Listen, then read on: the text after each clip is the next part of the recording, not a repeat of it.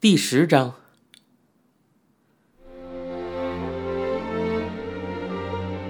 樱花飞舞的季节，我穿着立领的校服，成了一名初中一年级的学生。可是我的心情比所有人都更沉重。开学典礼后的好几天，碰到的朋友、路过的熟人，每个人都跟我说着千篇一律的话：“哎，你怎么还在这儿啊？”也难怪他们会这样问。那么长时间，我跟他们说了我要搬走，甚至还眼泪汪汪的跟他们道别。现在竟然穿着同一所初中同样的校服，他们怎么能不觉得奇怪呢？虽然被他们这样搭话有些心烦，不过要是没人愿意跟我说话，我会觉得更加害怕。我这个一年级的新生真是难堪死了，肯定让人觉得怪怪的。在这样漫长的日子里，为搬家收拾好的行李一直放在那里没动。结果有一天，妈妈突然对我说：“我租了姥姥家附近的一处房子，我们要搬到那里去了。”无所谓了，反正还是在这里嘛。已经彻底对搬家失去热情的我这样回答道。然后妈妈又说了一句：“我们也不能老住在这里啊。”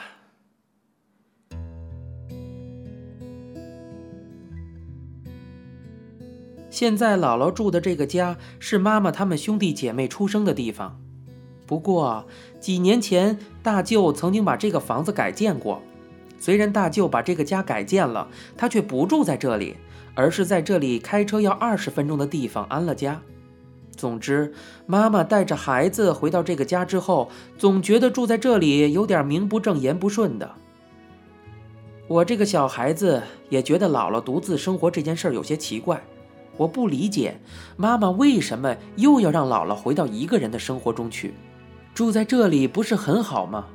不过，在大人的世界里，即使是母女兄妹关系也会有些复杂。正是因为大人们考虑的太复杂，所以才出现了很多独自生活的老人。最后，我跟妈妈离开姥姥家，搬到了一个离姥姥家有一站地远的地方。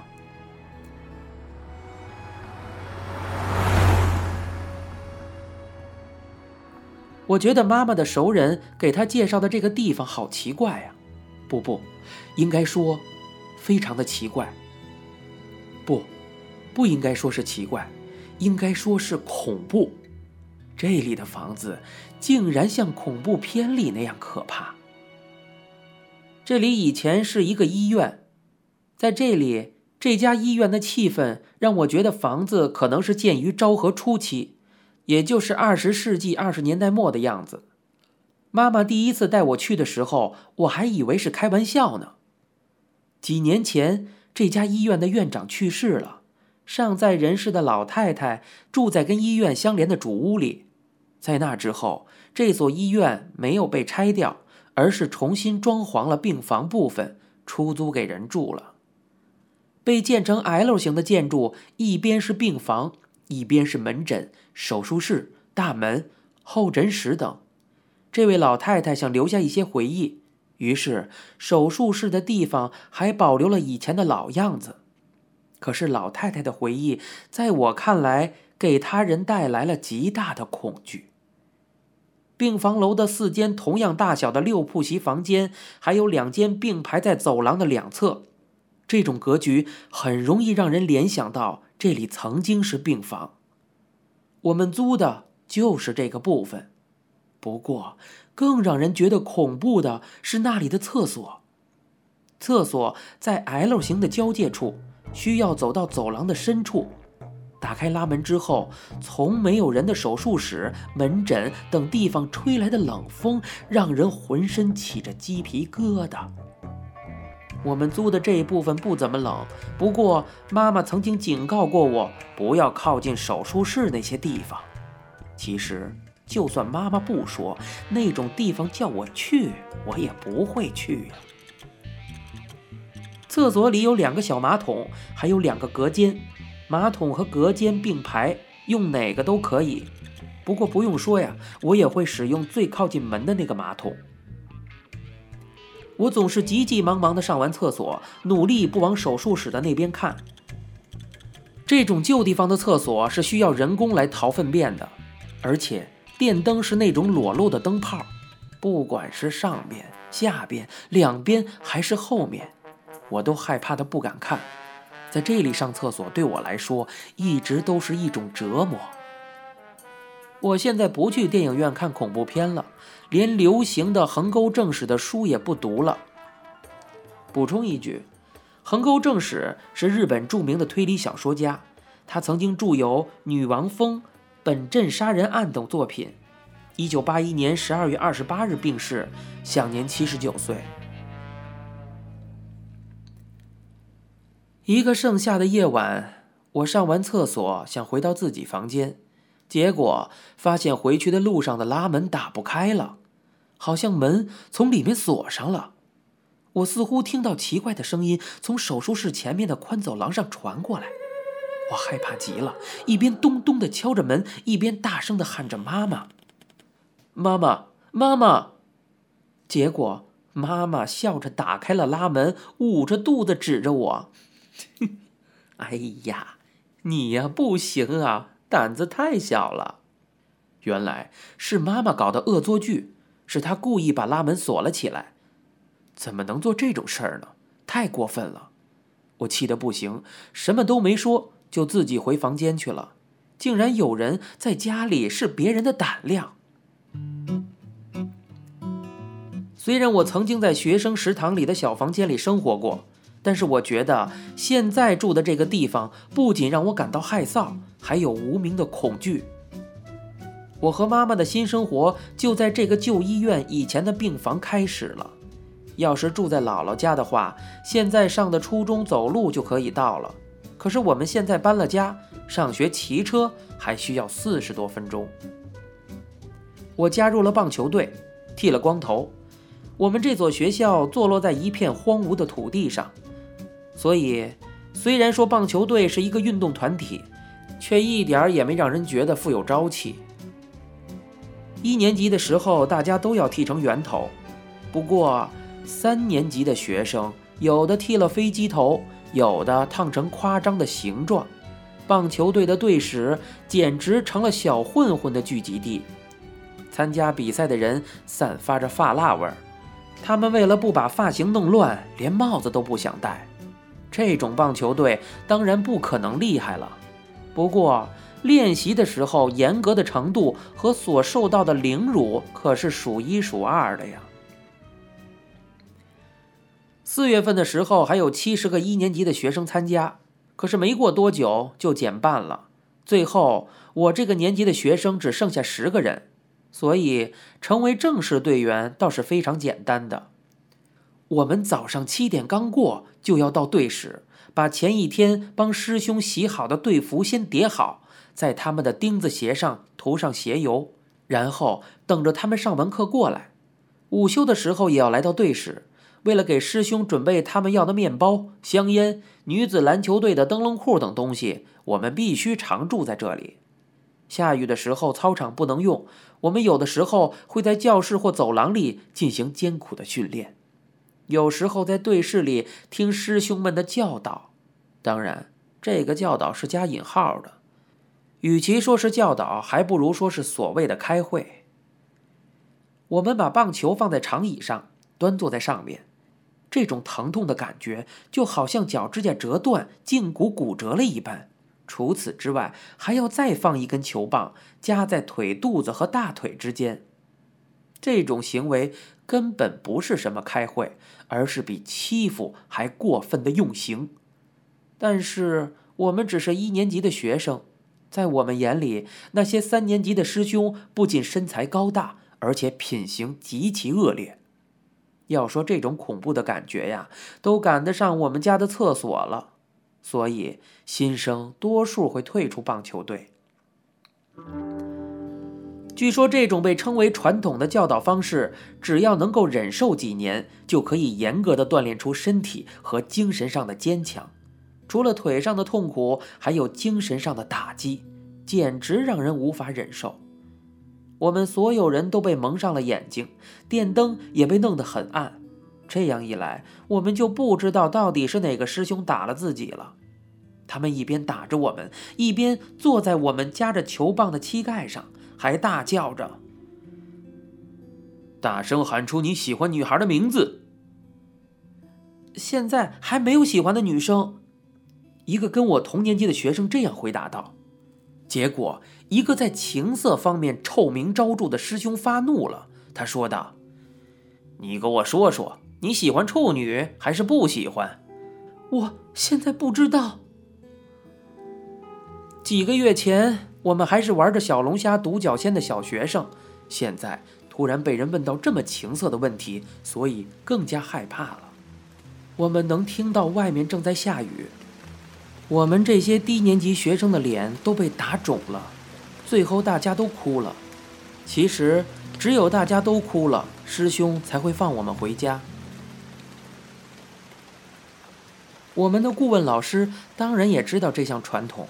所以，当我们流着鼻血在回家的路上碰到他的时候，他半开玩笑的说道：“哟，今天被说教了呀。”我们在心里不满的控诉着：“是被你儿子打的。”我们这么说着，是因为这个顾问老师的儿子在那些三年级的师兄之中，那个家伙只是个候补，只有说教的时候才特别有能耐。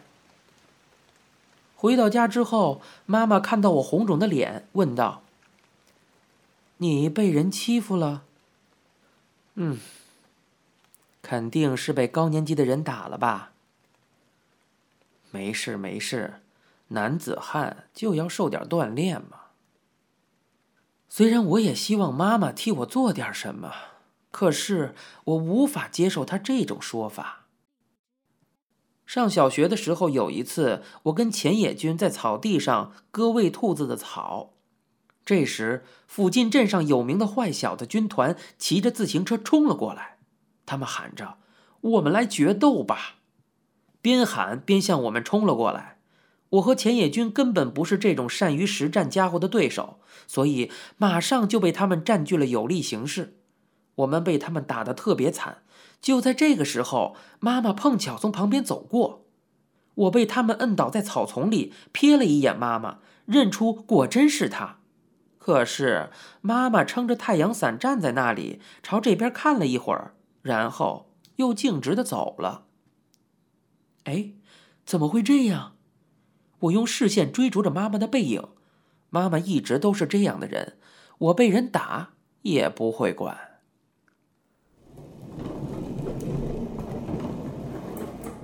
搬到医院这个吊死鬼的地方之后，妈妈给我买了一张新床，一个认识的叔叔还送了我一套立体声音响设备。